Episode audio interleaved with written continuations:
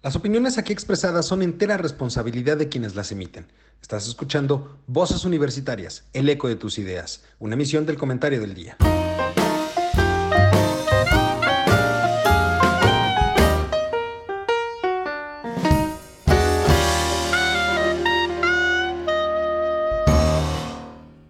Muy buenas tardes, querido público culto y conocedor. Esa frase no se me olvida. en ausencia de Eduardo López, su servidor Carlos Chávez. Eh, no me digo titular, porque la verdad luego ni vengo. Pero estoy aquí con Mario. Mario, ¿cómo estás? Mi estimado Carlos, pues muy buenas tardes, muy contento que estemos tú y yo para platicar eh, en un diálogo informal, sin las presiones de nuestro buen conductor y amigo Eduardo que nos va dando toda la temática de la sesión. Entonces ahora sí vamos a poder dialogar plácida y abiertamente. Tranquilamente, ¿no? Tranquilamente, así es. Fíjate que eh, trae un tema y que no quisiera empezar con ese porque él trae un contexto muy interesante de ese, de ese tema en particular. Eh, un diálogo que hubo entre el presidente Calderón, Ernesto Cedillo, el, el expresidente Aznar. Aznar. Eh, muy interesante el tema, pero no quiero tocarlo porque el economista es él. Exactamente. Pero realmente el diálogo no fue de economía, realmente más bien fue de política y el tema que se agudizó más en este evento fue la situación de electoral del país, la defensa de la democracia y la crítica a la posible modificación de la ley electoral en México. Entonces sí es un tema que, Eduardo lo ha analizado muy bien el fin de semana, porque esto se dio apenas el sábado, es cuando se dio este evento. Y pues yo diría que tiene mucho, mucha actualidad. A mí lo que me llamó la atención de este, de este evento fue eh, pues la claridad de pensamiento de los dos expresidentes mexicanos, de Calderón y de Cedillo, y en particular este, la visión global de Cedillo y la visión muy particular sobre México de, Calderón. O sea, muy, muy interesante. Esperamos que llegue ahorita Eduardo para que podamos profundizar en el tema. Pero siguiendo sobre esa misma vertiente, pues tenemos también ya a la pre, pre, pre, pre candidata este, eh, nominada como defensora del voto en el Estado de México, de Alejandra del Moral, ¿no? O sea que ya, ya, ya tenemos otro, otro predestape en el Estado de México, anticipado. Diría Lalo, otra corcholata. otra, corcholata. Sí, o sea, Rita, pues, eh, y, esto también aunado con, con que los reflectores están puestos en el Estado de México más que en Coahuila, es una realidad. Coahuila, pues tanto el PRI lo está viendo como algo que van a, ganar eh, y Morena no lo está viendo como algo relevante, pero el Estado de México sí. El Estado de México sí va a ser, como lo dijo Horacio Duarte ahora que presentó su renuncia a la Dirección General de Aduanas y que se va como pre, pre, pre, eh, posible precandidato de, de Morena al Estado de México porque se han oído muchos rumores de que pues, la maestra Delfina no, no está teniendo el aforo ni la simpatía ni el enganche con la población del Estado de México y que pues están mandando a este personaje que también había estado previamente nominado junto con Higinio Martínez a este a la, a la candidatura a la gobernatura del Estado de México. Entonces sí, sí. ¿Por qué ella y no Ana Lilia Herrera? Pues yo te diría que ahí Ana Lilia tenía más fuerza, ¿eh? Pues eh, de hecho el video que sacó el lunes, el lunes pasado, el video que sacó Ana Lilia el lunes pasado, pues no, de, no define claramente, es un lenguaje muy ambiguo el que usa en todo el video, eh, no define si realmente apoya o no apoya a la, precandidatura de, Alejandra del Moral y por el otro lado este tampoco se descarta tampoco se descarta como diciendo que ella la nombraron para que vaya a reforzar el proceso electoral en el Estado de México pero en ningún momento se ha definido todavía como candidata, que es el mismo caso de, de la meta delfina, ¿no? Que están, están eh, ahora sí que tapadas, destapadas. Antes, antes esto se mantenía más en secreto y está muy abierto, pero aquí se ve fuertemente la mano del gobernador, de Alfredo del Mazo, porque ha sido su, su candidata desde el principio. Una persona muy cerca de él. Es que justo eso es lo que me preocupa. Del Mazo no te, tiene o tenía o tiene o tendrá peso en el PRI en específico. ¿Por qué soltar una candidata de, de, ese nivel? Mm, yo siento que podemos interpretarlo de dos maneras. ¿No se va a entregar el proceso electoral desde ya? Esa es una, esa es una. Le estoy poniendo en bandeja de plata a Morena la, la gobernatura del Estado de México, como lo hicieron en Oaxaca, como lo hicieron en Hidalgo, este, los respectivos gobernadores, y pues a lo mejor está esperando un premio de consolación, una, una embajada.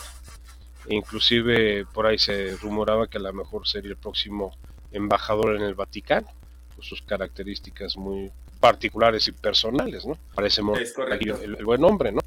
Este, pero esa es una. La otra es un manotazo del gobernador hacia el PRI nacional, diciéndole aquí el PRI del Estado de México lo, lo controlo yo y con la debilidad, entre comillas, de Alejandro Moreno en el, en el PRI nacional, pues eh, puede ser un movimiento también de imponer eh, en un momento determinado a su, a su sucesor. O sea, tiene, tiene diversas lecturas. Está tan, eh, ¿cómo te nebuloso, tan confuso el ambiente político ahorita en el país, que pues cualquier vertiente puede ser interpretada. Ahora recordemos, el señor del Mazo es un distinguido miembro del grupo Atlacomulco. ¿Qué anda en bicicleta este muchacho? Tenemos un corresponsal en vivo. en vivo, este, reportando desde la Ciudad de México. Desde Insurgentes, si no me equivoco. Estamos aquí en las inmediaciones, Joaquín, de Insurgentes, al lado de Liverpool. Sin novedad ah, alguna. Sin novedad alguna, sin novedad alguna. ¿Cómo están las baratas en Liverpool? ¿eh? ¿Cómo están? Ahorita está en la venta nocturna, por, perdón, la venta de aniversario. De aniversario de Liverpool. Cinco años de Liverpool. Pero ¿cómo están? Qué gusto verlos. No, el gusto es para nosotros, don Eduardo, y saber que ahora ya vamos a tener corresponsales en vivo en las calles de la Ciudad de México. Vamos a andar este vigilando aquí el tránsito y y preguntándole a las personas qué opinan. ¿Qué opinan? ¿Qué opinan de, lo que estamos platicando? que estamos hablando, ahorita antes de que te, incorpore, te incorporaras, estábamos platicando de la pre-pre-pre-candidata del PRI al Estado de México, la señorita Alejandra del Moral. Híjole. Creo. ¿Cuáles son tus opiniones? Creo, salvo la mejor opinión de los mexiquenses, que es una persona que bien podría jugar un buen papel, porque me parece, si mal no recuerdo, es una persona apoyada por el gobernador, si hay un apoyo por parte del Mazo, el gobernador del Mazo, pero volvemos a lo mismo, el PRI solo no va a poder obtener la, ganar la, la gubernatura. Eh, aunque Alejandra del Moral pueda ser una buena contendiente, sobre todo si pensamos que sea Delfina Gómez, la que sea la candidata del PER de Morena. Porque finalmente, a ver, las encuestas y la percepción de Delfina no ha sido la mejor. Va abajo, va abajo en la percepción de las personas. Algunas encuestas la ponen prácticamente en un empate a, no a ella, a Morena, con respecto de una posible alianza. Entonces eso ha generado que eh, veamos movimientos como por ejemplo el que mencionaba Mario la semana pasada, de que renuncia el director de aduanas, ¿no? Y se va... Duarte. Duarte, Duarte justamente, Horacio Duarte. Y se va al Estado de México porque necesitan echar a andar la candidatura de Delfino. Algo que no está sucediendo. Ahora, ¿qué habría que ver si el PAN y el PRD si es que subsiste la alianza, deciden apoyar a Alejandra del Moral. Algo que yo no veo muy fácil, aunque pueda ser una buena candidata, no lo veo fácil porque el PAN también tiene a sus candidatos eh, en el Estado de México. El PRD, por supuesto, se va a unir a lo que sea que diga eh, el, PAN y el PRI, pero finalmente habrá que esperar. Habrá que esperar. Yo creo que no es, no hay nada seguro todavía en la, en la candidatura hacia el Estado de México es parte de la cruda realidad. Ok. Entonces, sí estábamos eh, eh, en total este, acuerdo con, bueno, estás de acuerdo con nosotros en lo que estábamos diciendo, pero justo le comentaba a Mario que para mí es como entregar el Estado de México con, con esa candidata, habiendo gente como Ana Lilia Herrera, o como Laura Barrera también en un momento dado. Acuérdate que, tienen que tener un candidato masculino y uno femenino, no pueden tener dos masculinos o dos femeninos. Bueno, podríamos hablar de Ricardo Aguilar, que era otro de las personas del PRI que quería la contienda. No, tienes al del, Pero es que depende de quién. que es Enrique Navarro. Depende, depende de quién vaya en Coahuila. En Coahuila va de, está muy claramente cantado que es un candidato masculino, que es el, eh, creo que el dedo chiquito del actual gobernador. Pero eh, es que justo ese es el tema. Si finalmente va un hombre eh, en Coahuila, tiene que ser mujer la candidata al Estado de México. Así es. Entonces, de, dependemos de que se defina primero qué es lo que va a pasar en Coahuila porque hay más opciones en el Estado de México que en Coahuila. Tienes Enrique de, Vargas del Villar, que fue el presidente de Whisky Lucan y es el, candidato más abierto que tiene el PAN ahorita. Y inclusive ya tuvo una reunión el fin de semana con Alejandra del Moral y parece que, que están haciendo alianza ellos yo, yo, yo no descartaría a Alejandra del Moral como ya fue presidenta municipal de, de y este ahorita es la secretaria de, este de no es asistencia pública de lo equivalente a Cedesol de este del Estado de México. De desarrollo. De desarrollo social. Desarrollo social. Coordinadora por la defensa del Estado de México, ¿no? Ese es el puesto que tiene ahorita, ¿no? Coordinadora. Es igual que, que tiene eh, Delfina, la nada más. Yo, yo no, yo no, yo, yo tengo todavía muchas dudas de que estos pre pre pre candidatos realmente vayan a ser los candidatos definitivos. ¿Cuándo se presentan las candidaturas oficiales al Estado de México? Hasta marzo. No, estamos pero súper adelantados. Es lo que siempre se... Pero a ver, las, las candidaturas tienen que salir en marzo. Ajá. Desde enero podemos empezar con el proceso de pre-campaña. Eso sí, eso sí. Pero pre-campañas, pre-campañas es interno en los partidos.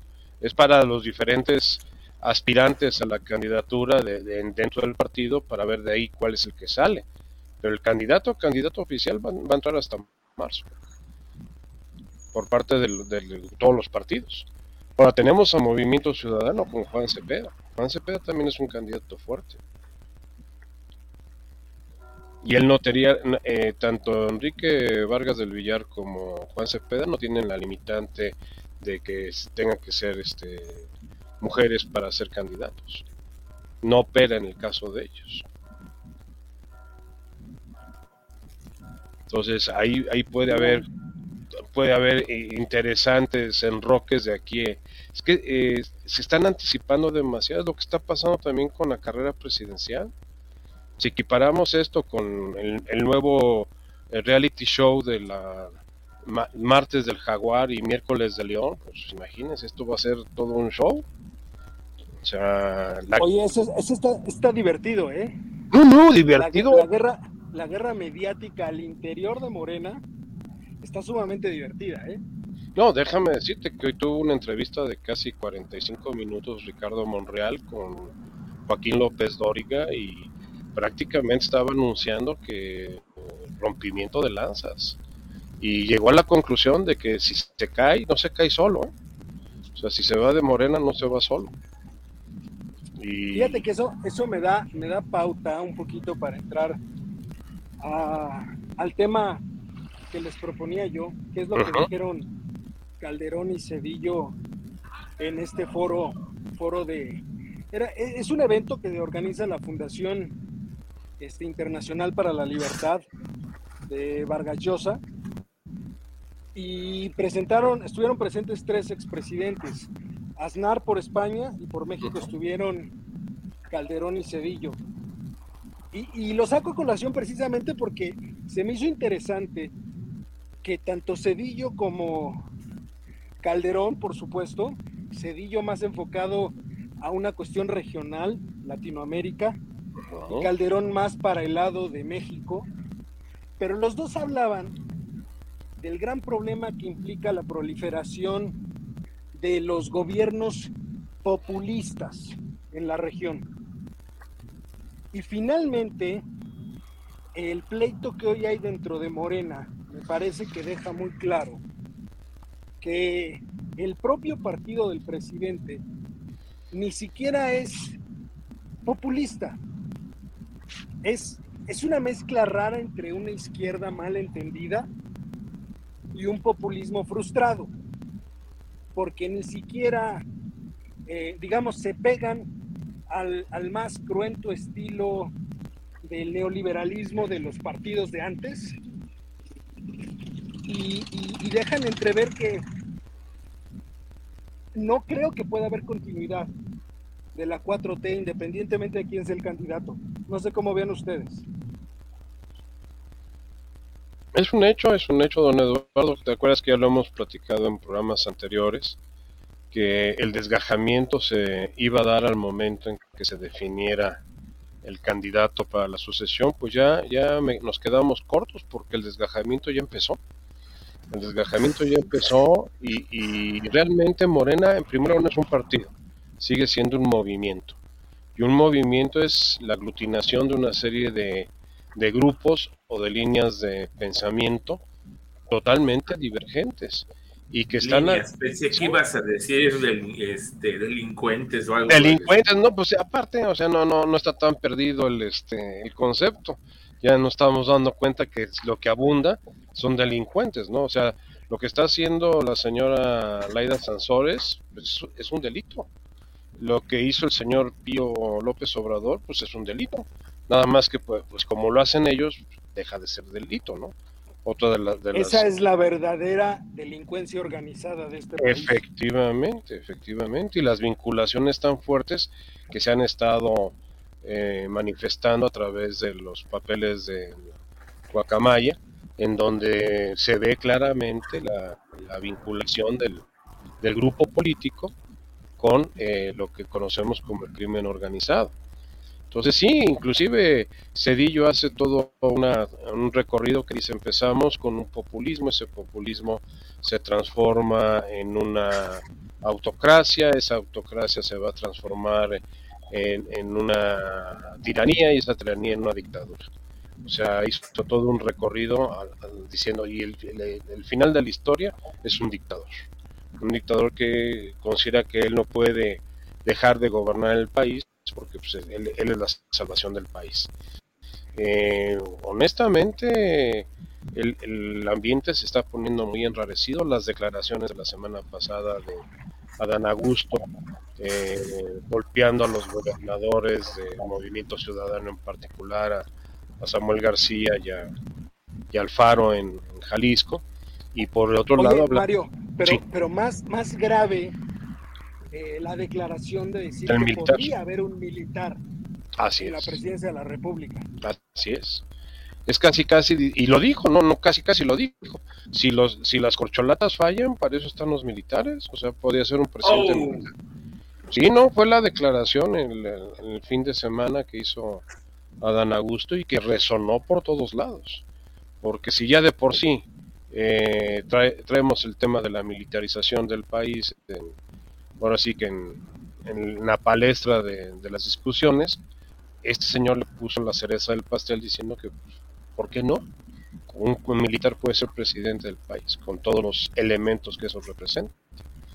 Entonces sí, sí es, sí es preocupante el ambiente, eh, las presiones internacionales no están dejando de sentir. Lo que es increíble en esta misma línea es el destrozamiento que está haciendo Raquel Buenrostro en la Secretaría de Economía. Es un día así y otro también es un corredero de gente, como diciendo, aquí estaban vendidos toda la, Secretaría para facilitar las cosas al, al gobierno americano y canadiense, y pues eso también es una muy, muy mala señal. Y yo siento que los americanos están esperando nada más a, la reunión de alto nivel que vamos a tener del tratado en, noviembre y después de eso se va a venir la situación completa.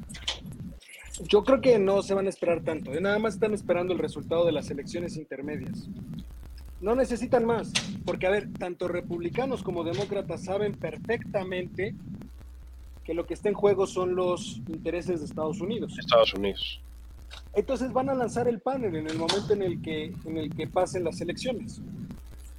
Yo tengo la impresión que lo van a detener hasta que termine la reunión de alto nivel y, ver también cómo se empiezan a estabilizar las, o sí que las aguas en nuestro país y lo que es una realidad, o sea, el, movimiento en la Secretaría de Economía fue básicamente para quitar cualquier rastro de negociación que fuera contraria a los deseos y los intereses del presidente. Inclusive en las declaraciones de Adán Augusto ya habló de que van a sacar nuevamente la reforma energética a nivel constitucional con la alianza que ya supuestamente se tiene con el PRI. Lo cual, pues si esto sucede, pues señores, esto se va a poner ojo de hormiga.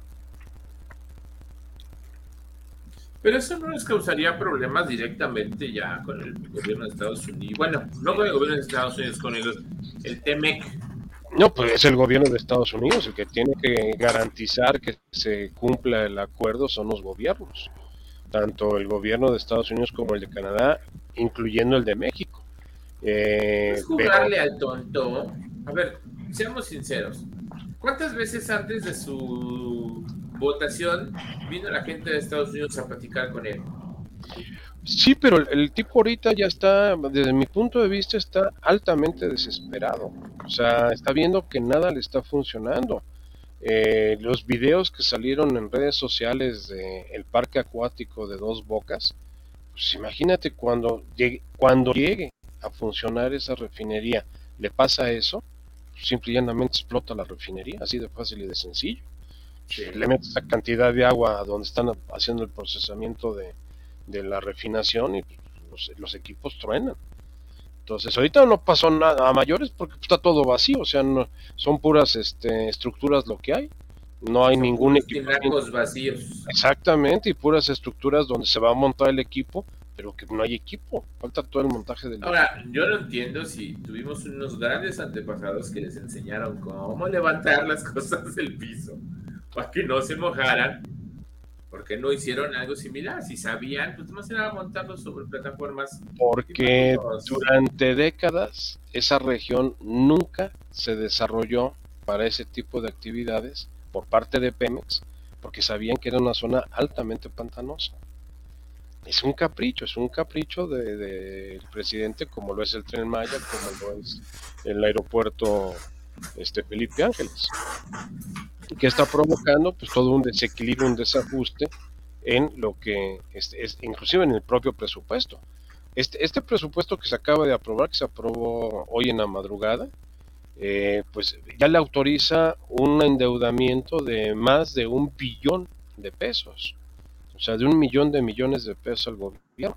¿Por qué? Porque ya se acabó todo el fondeo que tenía de los guardaditos y de, y de todo lo que tomó. Por eso está tan preocupado ahorita. Ya llegó al estudio, don Eduardo. Qué bien, qué bien. Estamos en el estudio. Después de esa responsabilidad. No, se despidió de hasta aquí mi reporte. Hasta aquí mi reporte. Es que hay para otra. Hay para otra. Oiga, sí está lejecitos de donde venía hasta su casa, ¿eh? Digo, al estudio, perdón, al estudio. Al estudio, al estudio, al Para estudio. que vean que uno, para que vean que uno sí camina. Y no se sofocó y venía hablando. agua y, y, este y camina una hora al día. Lo que dice el doctor. Eso es lo que dice. Oiga. ¿y el doctor? El doctor me dijo que no pagó la luz este mes. A ver, Bueno, no, no se puede. Hasta las mejores familias pasan, hasta las mejores familias pasan. O sea, denle chance, denle chance, ¿no? Pero, pero ya estamos por aquí, ya estamos por aquí. Oigan, aprovechando todo esto que mencionábamos, yo quisiera preguntarles porque eh, en verdad se, me hizo interesante. Hay, hay tres puntos en específico que yo quisiera preguntarles eh, relacionados con todo este tema finalmente. Eh, ¿Qué pasa? A, a ver, yo, yo decía que no puede haber una continuidad respecto del modelo para el siguiente gobierno independientemente de si ganara, por ejemplo, Marcelo o ganara eh, Claudia, ¿no? O el mismo Adán Augusto, o en una de esas el buen Monreal. No puede haber Pregunta, una, perdón, una perdón. continuidad. ¿Cuándo ha habido una continuidad en nuestros gobiernos? ¿Cuándo le he dado seguimiento a la planeación? A ver, teníamos, solo, ah, teníamos solidaridad Estoy de y acuerdo, luego estoy- pasó a Estoy de qué? acuerdo.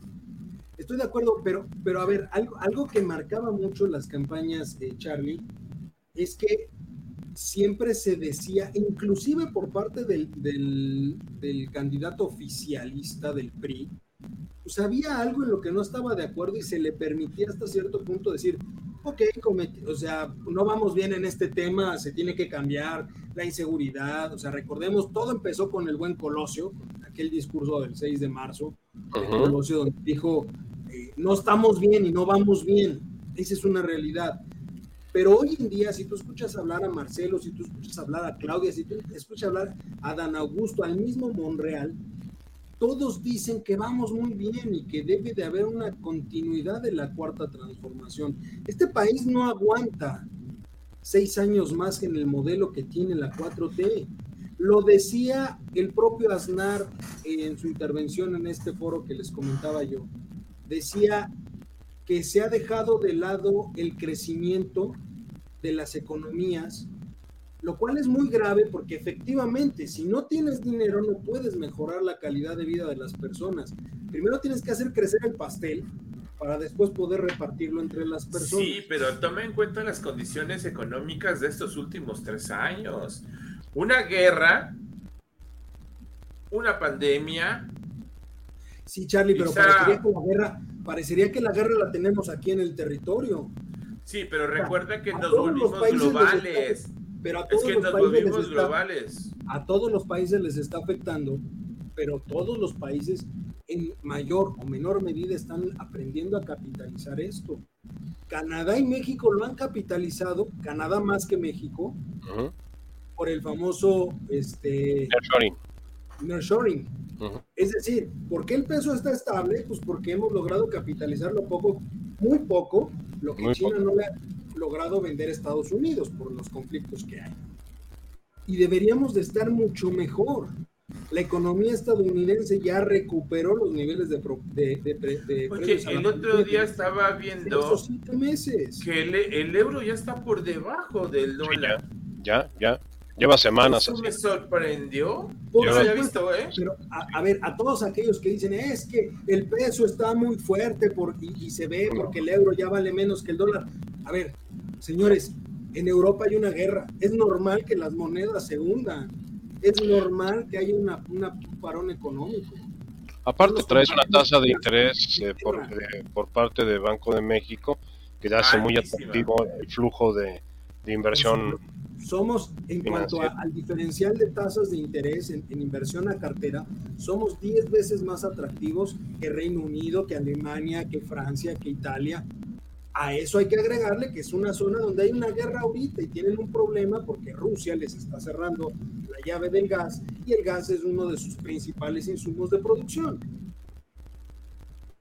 Es normal que se vaya para abajo la moneda. Se deprecia. Sí, no nos Sí. comparemos con una zona en guerra. Repito, hablamos y decimos las cosas como si nosotros fuésemos país que está limítrofe con Ucrania y con Rusia para decir toda la culpa es de la guerra. No. No, en México el tema de Rusia-Ucrania no es uno de los primeros temas que están influyendo con la situación del país. O sea, inclusive la propia inflación, la propia inflación de México no, no viene del contexto Rusia-Ucrania, viene del problema de, de, haber desmantelado las cadenas de producción internas del país. Esa es una realidad. En parte nos golpeó la, la pandemia por la, la, confinación que tuvimos y por otra la falta de apoyos, la falta de apoyos que debió haberse dado a, a que el sector productivo no, no se cayera como se cayó. Hoy el tema inflacionario en nuestro país es un tema de gasto estructural. Así es. Gasto improductivo. ¿estamos en una inflación o estamos en una estaflación? No sé si el término es correcto. sí, a ver, mm, la estamplación se asume cuando no hay crecimiento y hay altas tasas inflacionarias.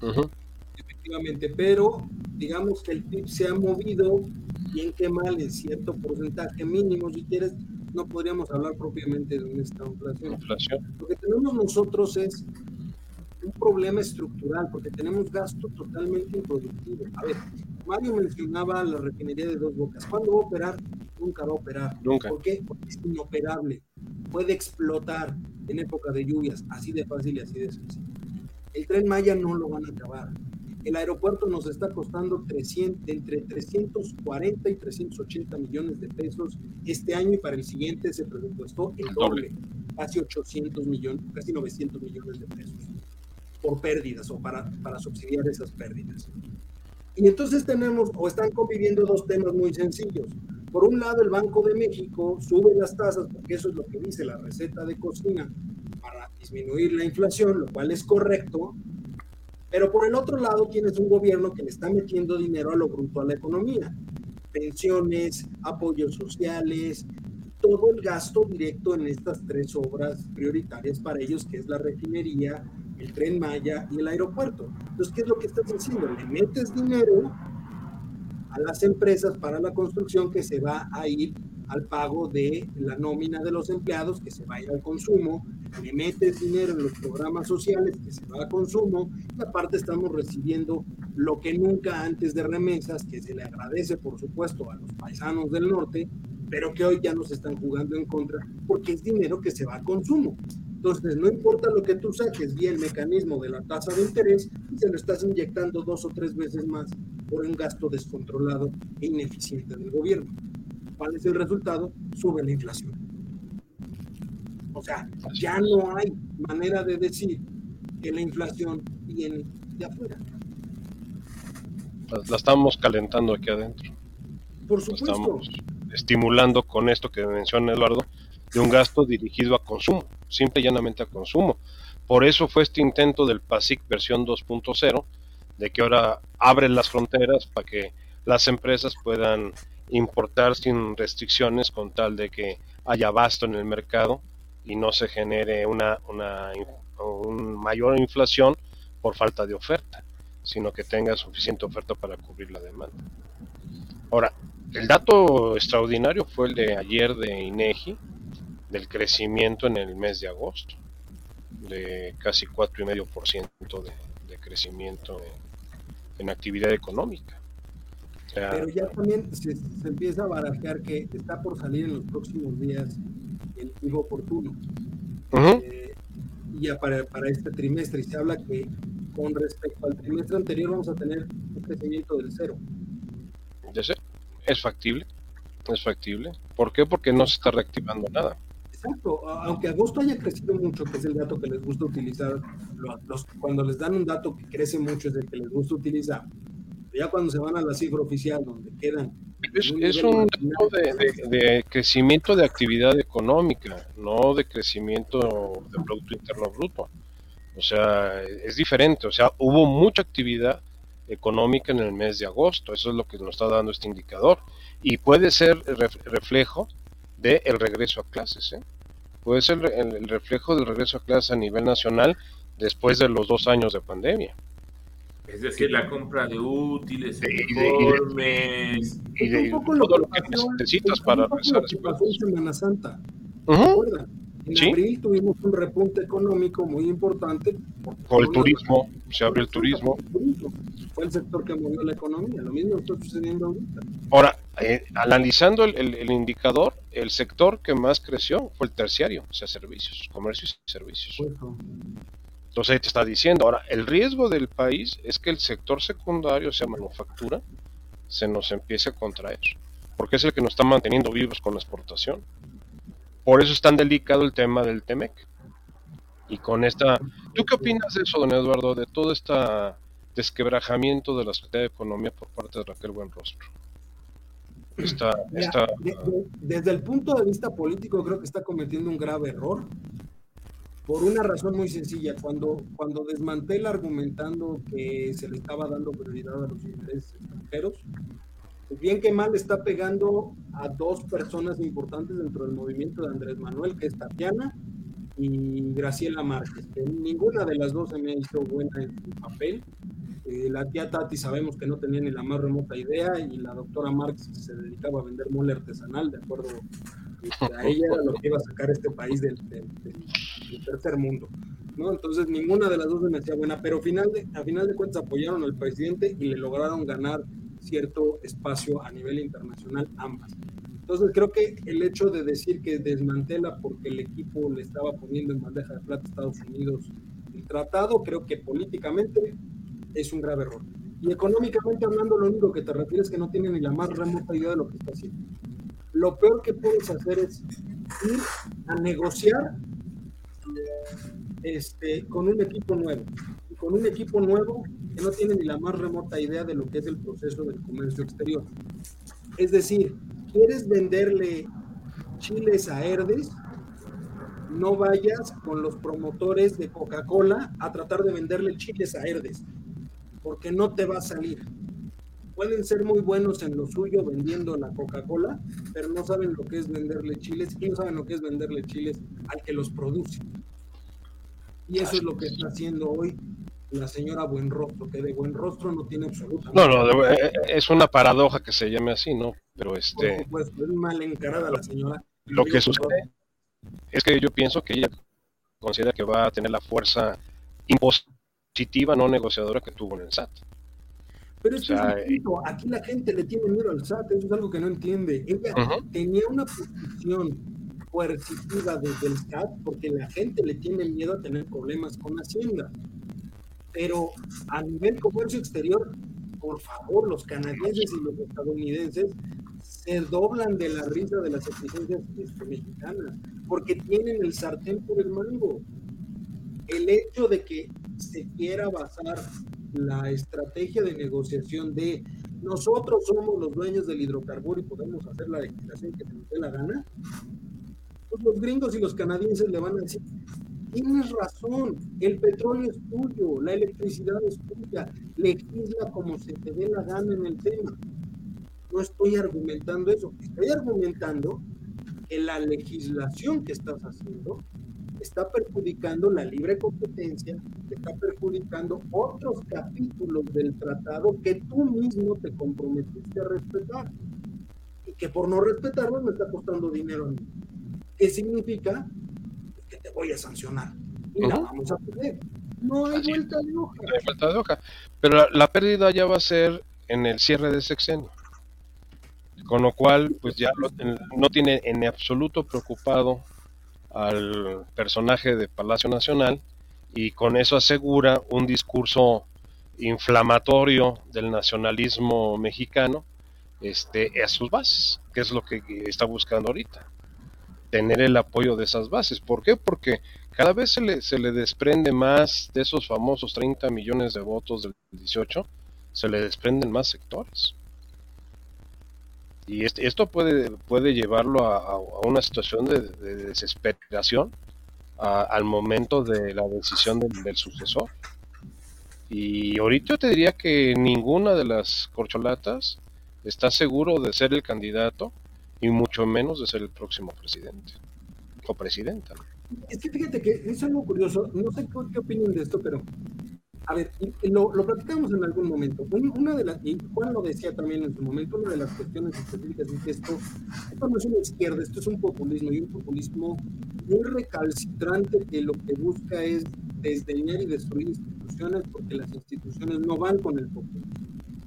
Pero a grandes rasgos en realidad también tienes un problema respecto de lo institucional. Algo que hizo funcionar al PRI digan lo que digan, y lo mantuvo en el poder durante más de 70 años, es el componente institucional. Es decir, cuando el presidente decía, Carlos, tú eres el que sigue, Carlos tenía que salir a hacer campaña, tenía que aguantar todo lo que le dijeran, Carlos, pero Carlos sabía que dentro de algunos meses la silla de Palacio Nacional era de él. Así de fácil. ¿Sí? Hoy, hoy Andrés puede decir, Claudia, levántate y anda, que tú eres la ungida de la cuarta transformación. Pero Claudia no tiene seguro la presidencia. Uh-uh.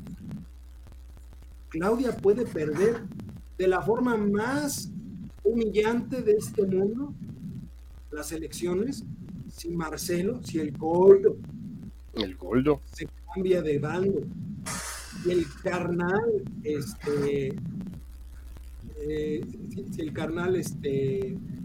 Marcelo, este, ¿quién? No, el, otro carnal, el del Senado. ¿Ricardo? El Tintán. El Ricardo. El, carnal, Ricardo. Real, decide irse hacia otro lado porque lo vieron feo. Claudia puede perder asquerosamente las elecciones. No han entendido que ese desdén por lo institucional puede costarle a Morena su existencia y continuidad en la vida política de este Yo diría que le estamos dando mucha importancia a la señora Sheinbaum y todavía no sabemos, aunque sea una corcholata, si es la corcholata designada.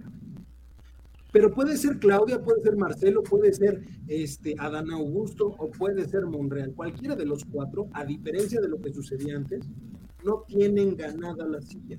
La pueden perder porque los otros decidan no apoyar la decisión de Andrés. Algo que no sucedía en el antiguo régimen. No estoy diciendo que era mejor el antiguo régimen. Estoy diciendo que es lo que lo perpetuó en el poder, la cuestión institucional.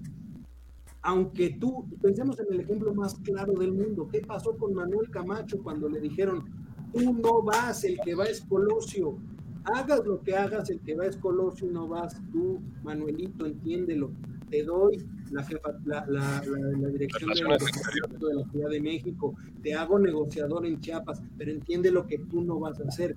Manuel hizo berrinche, Manuel hizo lo que quiso, Manuel tuvo que cuadrarse.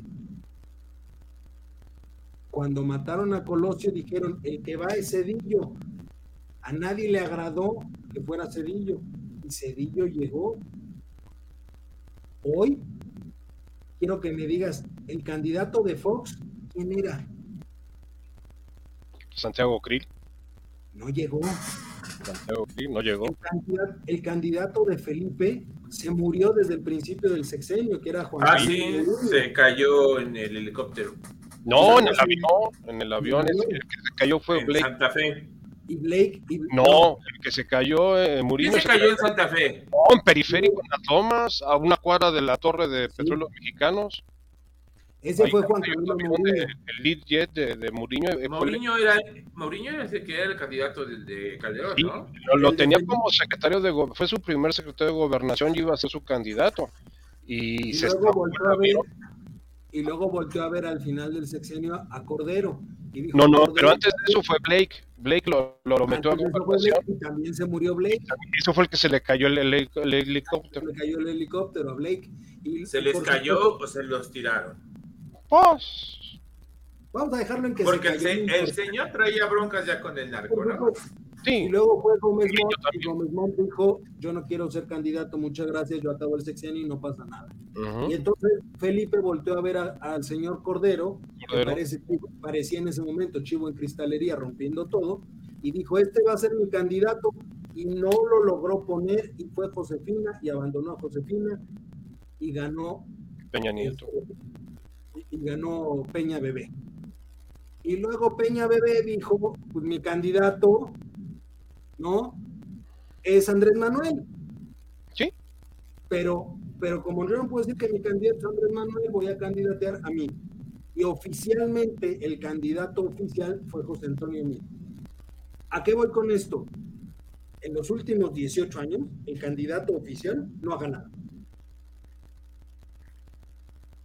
No, pues yo te diría que más. Yo, yo, te diría que desde el 80 y desde el 94, desde el 94, o sea, casi 30 años el candidato oficial no gana. ¿Qué nos puede asegurar que realmente Porque el candidato de Carlos Salinas no llegó. El candidato de Carlos Salinas no llegó, tuvo que meter un sustituto que fue Ernesto Cedillo. Y el de Cedillo, que era la Bastida, no llegó. Pero, pero aún así a Cedillo, Cedillo todavía fue, fue el último que gozó, digamos, de ese... de este, Tú vas, a hacer, tú, vas, a hacer, por lo tanto tú vas a llegar. Fue el último que gozó de ese privilegio. ¿Y el se acuerdan quién, se acuerdan quién lo destapó en el CEN del PRI? Fue este, pues, ¿no fue Andrés? No. Manlio Fabio Beltrones. Es verdad, Andrés estaba, estaba como presidente del PRD en ese entonces. En ese entonces estaba en el presidente, como presidente del PRD. Tienes Y Jorge de la Vega Domínguez era el presidente del, del PRI en ese momento. Y el que llega y los destapa y les dice, bueno, es que Colosio dijo quién era el- su sucesor. Y les pone un video donde Colosio presenta a Ernesto Cedillo como el coordinador de la campaña. Y ese fue el destape, o sea, Emanlio Fabio Beltrones, que curiosamente fue el primer político que se presentó en este en Tijuana cuando el atentado cuando pues no tenía nada que estar haciendo ahí, pues era el gobernador de Sonora. Que después dijo que por la cercanía, que la, la cercanía, no, pues, sí, pues, es- así como Liverpool al estudio, ¿no? Pues, la cercanía Sí, llegaste, ¿no? Pero, pero volvemos al mismo, o sea, Ernesto Cedillo fue el último que gozó, digamos, de ese De ese halo, acto institucional. Tú eres, tú llegas. Pero de ahí en fuera, e- eso nos podría indicar que no necesariamente alguna de las corcholatas oficiales va a ser el que gane. El mismo Andrés, para poder llegar ahí, el mismo Andrés tuvo que pactar fuera de su partido. Y no nos hagamos todos. Hubo pacto para lograr llegar a la presidencia. claro, Y no fue un pacto al interior de Morena. No, Entonces, por eso digo que, a ver, no hay manera de que se genere una continuidad en, la- en el gobierno. Vamos a tener una prueba interesante que es Coahuila y el Estado de México para ver cómo va la alianza. Pero también algo que es muy claro hoy en día, que por separado ningún partido gana. Ninguno. Inclusive Morena, ¿eh? Morena necesita de sus satélites. Para, lograr eh, consolidar la candidatura de quien sea. Necesita del verde, necesita del PT y necesita de cualquier otro que se deje ahí pequeño a nivel local. Los necesita. Por sí solos ninguno llega. Sin embargo, también hay que recordar, yo creo que es, es un tema que se podría volver interesante, que Andrés ha logrado manejar muy bien el tema el famoso maná caído del cielo, que mucha gente de escasos recursos lo ve como ese maná que les cayó del cielo y que ahora les está dando dinero.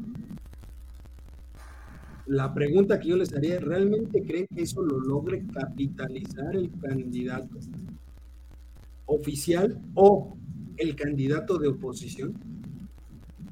Ninguno de los dos. Ninguno de los dos, Eduardo, porque esta, esta visión está muy personalizada en el personaje de Andrés Manuel López Obrador. O sea, la gente lo ve a él, no, no está viendo ni siquiera el presidente de, México, lo ve a él. Y, eso es por lo, que vemos esta, eh, vamos a decir, esta eh, esquizofrenia entre la popularidad de- del presidente y eh, la popularidad de su gobierno. Su gobierno está reprobado por aquellos que dicen que el presidente les cae bien. Porque una cosa es que te caiga bien alguien y otra cosa es que realmente funcione.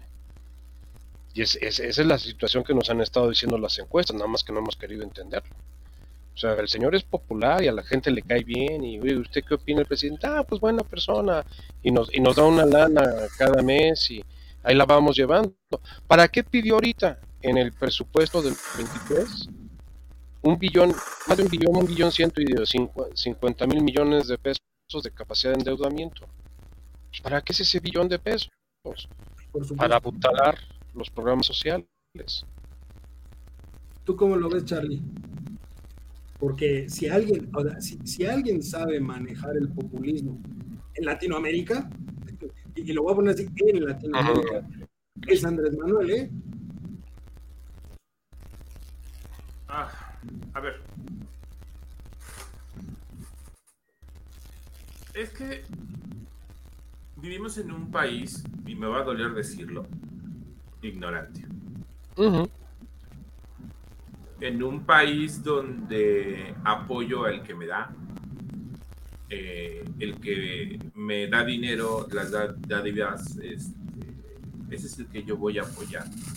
Porque si llega su candidato los próximos seis años, ese plan se mantiene. Ese apoyo va a seguir. ¿Quién sabe? Pero, a ver, ¿qué te dije al principio? No, no, no te estoy diciendo que a lo mejor se quitan. Porque, ¿qué les dije al inicio? Llevamos más de cinco presidentes donde sus planes o proyecciones a futuro son desechados, tirados al bote de la basura y ¿qué inventamos nuevo? Salvo, ojo, salvo, salvo el caso de solidaridad de, de Salinas. De Salinas. Ese es el único programa que se mantuvo constante pero cambió de nombre. Cambió de nombre nada más, pero. ¿Cómo se llamaba después de Solidaridad? con Salinas se llamó Solidaridad. ¿Progreso? Progresa. Progresa. Luego con Fox se llamó Contigo. Luego con Calderón se llamó Oportunidades y Peña Nieto le dejó también el nombre de Oportunidad.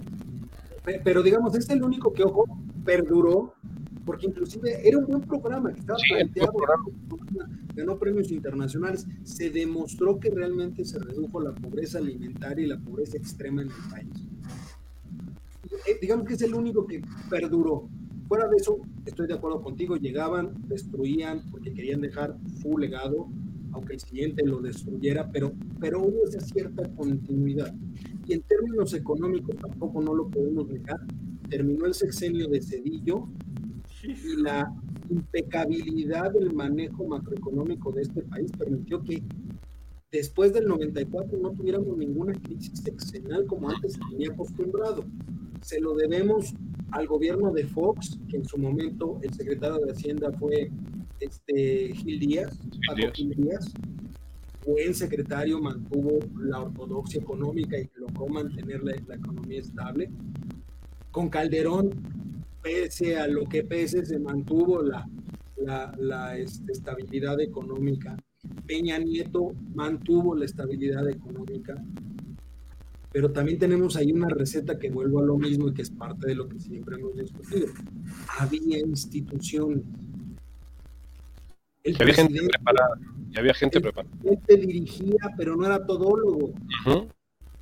Entonces, los que encabezaron la Secretaría de Hacienda desde la época de Fox hasta Peña Nieto, no podemos eh, escatimarles que eran gente muy preparada y muy conocedora del tema hacendario. Hasta que llega este presidente, yo no dudo que el doctor Ursúa sea un excelente economista, no lo dudo. Pero el tema está en que el doctor Ursúa no tomaba las decisiones económicas. Así es. Por eso renunció. Y él mismo lo dice. Yo me fui porque yo no tenía nada que hacer ahí. Entonces, la parte institucional, creo yo, es lo que está logrando hacer que en este país, tristemente, como bien dice Charlie, exista más ignorancia. Porque si tú le preguntas a una persona sobre Andrés Manuel, las personas, por lo menos aquí en la Ciudad de México, tienen muy claros dos momentos en la vida. Cuando Andrés Manuel les empezó a dar la pensión a los viejitos siendo jefe de gobierno, y cuando Andrés Manuel está dando la pensión a los viejitos a nivel nacional siendo presidente de la República. Pero la gente se olvida que en medio tuvo 12 años Y nadie se acuerda de, de qué vivió Andrés Manuel Crucero. De prometer la tierra, valga la redundancia, prometida. Y hoy, y hoy estamos en un punto donde no sabe decirnos por qué carajos acabamos en Xochimilco. Y sin chinampas, que es lo peor sin caso. Sin chinampas y seco. Sí, no, no. El escenario es- Ahora, yo nada más pongo una, una hipótesis. En la entrevista de hoy de Monreal con López Dóriga, Monreal cerró diciendo,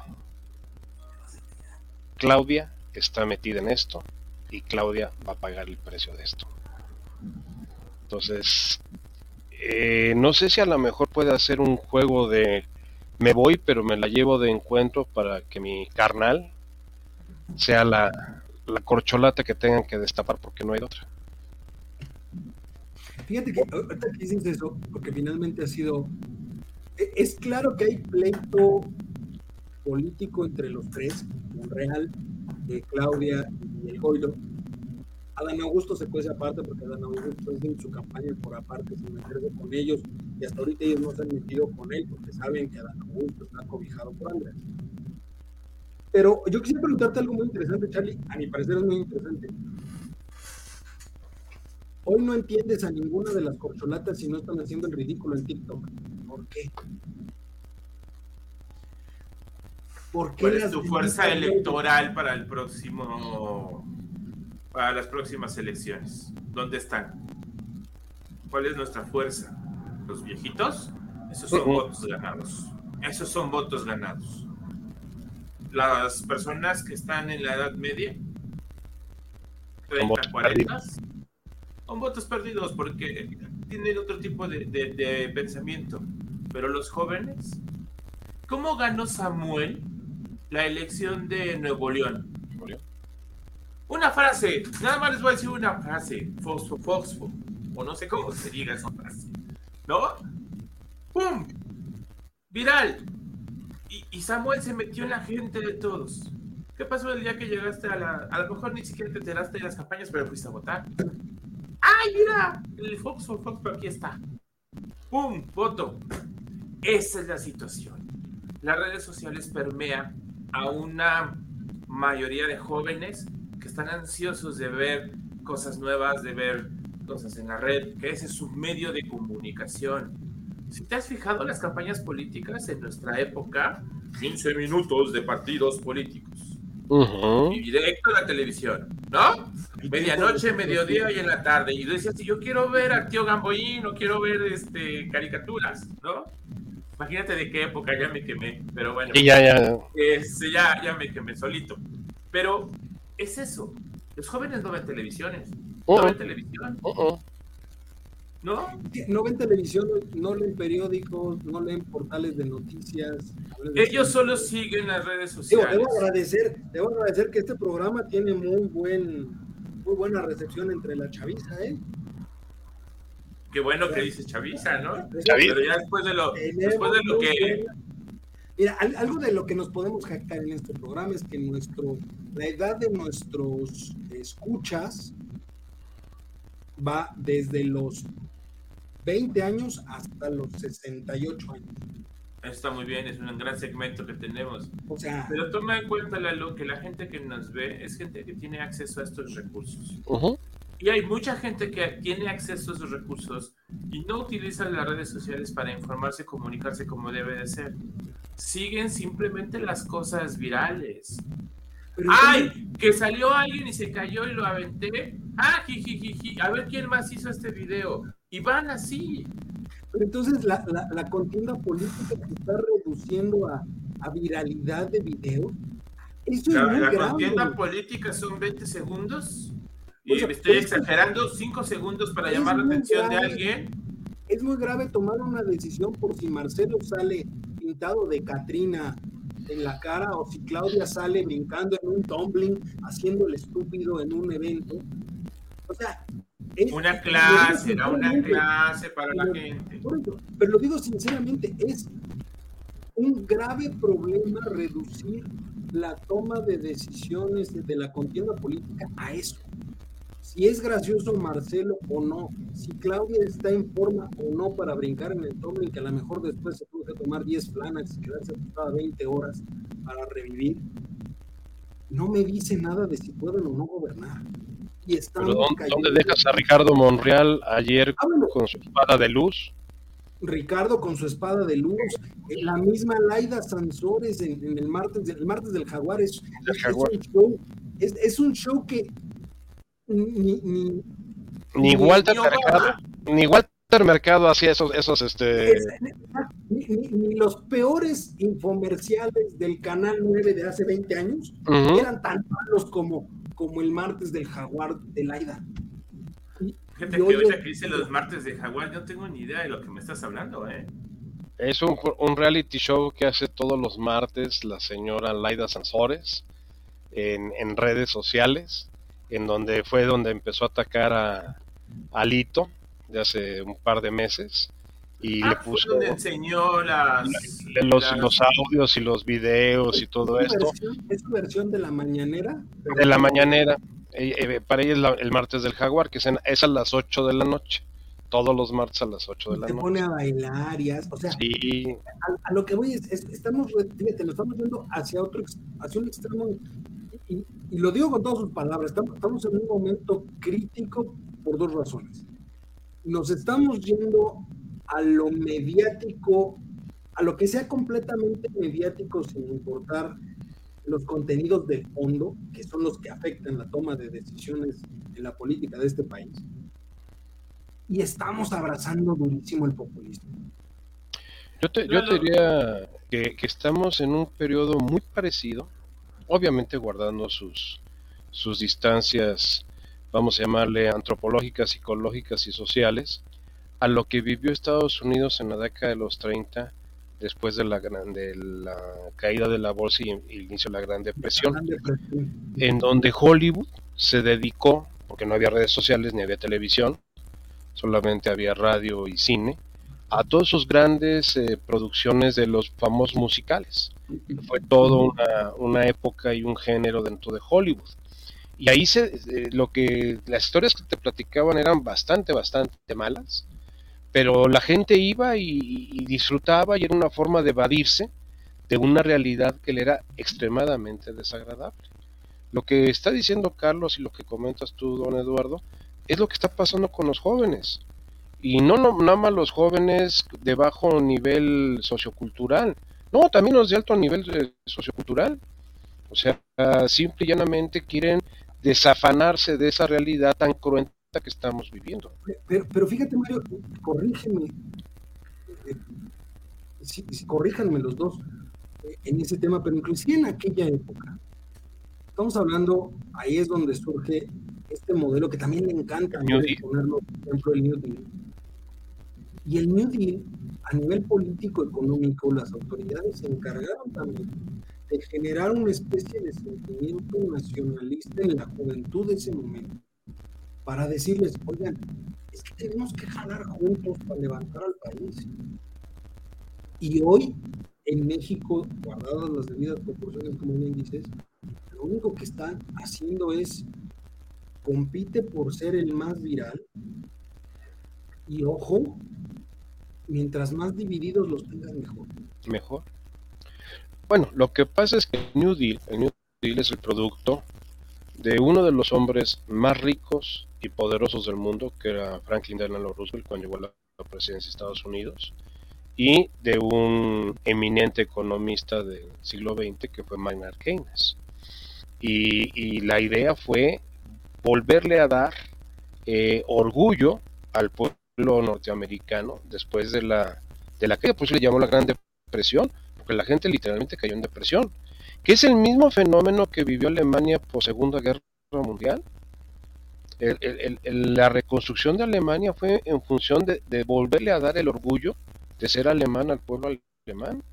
¿No necesitaríamos una pequeña dosis de nacionalismo en este país? Yo te diría que una muestra de, la última muestra de nacionalismo y de orgullo nacional en este país fue 85. yo lo viví muy de cerca, la forma en que la sociedad tomó en sus manos la reconstrucción del temblor del sismo del 85. Y, y, que el ejército que llegaba a querer hacer a un lado a la gente, porque no fue la policía, fue el ejército, llegaba un momento en que mejor se mimetizaba y, y se unía a la sociedad y la gente lo aceptaba y estaba el soldado junto con los vecinos ahí metidos, rescatando y levantando. Mal no recuerdo, de ahí es donde se acuñó la frase que le encanta de que es el pueblo uniformado. Así es. Realmente, de ahí salió la frase de que el ejército es el pueblo uniformado por el, apoyo que hubo entre unos y otros.